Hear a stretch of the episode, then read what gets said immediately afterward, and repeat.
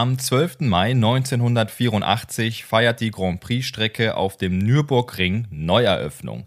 Der Kurs wurde nämlich umgebaut, da es dort immer wieder zu schweren Unfällen kam, insbesondere in der berühmt-berüchtigten Nordschleife. Jackie Stewart, ein britischer Formel-1-Pilot, hat die mal als grüne Hölle bezeichnet.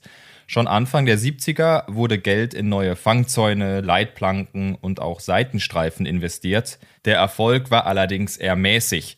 Im August 76 verbrennt Niki Lauda, der damalige Formel 1 Weltmeister, fast in seinem Flitzer von Ferrari. Daraufhin hat man offenbar die Faxen dicke und der Nürburgring verliert die Zulassung für die Formel 1. Die Eifelregion da wollte aber natürlich unbedingt wieder den Grand Prix zurückholen und hat dann beschlossen, die Strecke umzubauen. Das ist dann auch ein munteres Hin und Her, kann man sich ja bestens vorstellen, aber im November 1981 erfolgt dann der erste Spatenstich.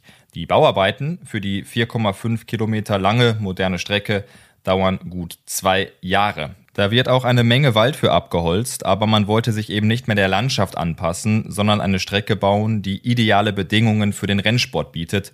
Prio Nummer eins hat dabei aber die Sicherheit. Es kommen Auslaufzonen dazu und es wird Platz geschaffen für Rettungswagen, sodass eben auch schnell geholfen werden kann, falls was passiert.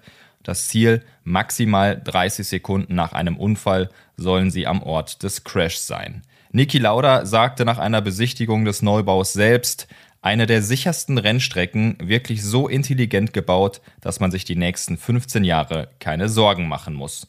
Die Kosten wurden so auf ca. 82 Millionen Mark geschätzt.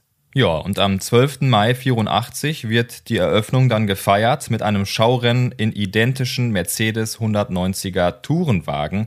Das sah echt richtig cool aus. Viele bekannte Gesichter sind mit dabei, eben auch Niki Lauda und Keke Rosberg, der Vater von Nico Rosberg. Wirklich das Who is Who des Motorsports. Erster Sieger wird der damals noch recht unbekannte Brasilianer Ayrton Senna der danach ja ein absoluter Star der Formel 1 Geschichte wird. Und das Spektakel ist auch live im Fernsehen übertragen worden.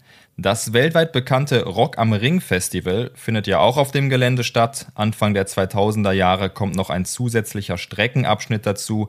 Der Grand Prix-Kurs wird dann gut fünf Kilometer lang. Unter Motorsportfans ist es auf jeden Fall eine bekannte und geschichtsträchtige Strecke, die am besagten 12. Mai 1984 ihre neue Grand Prix-Strecke eröffnet hat.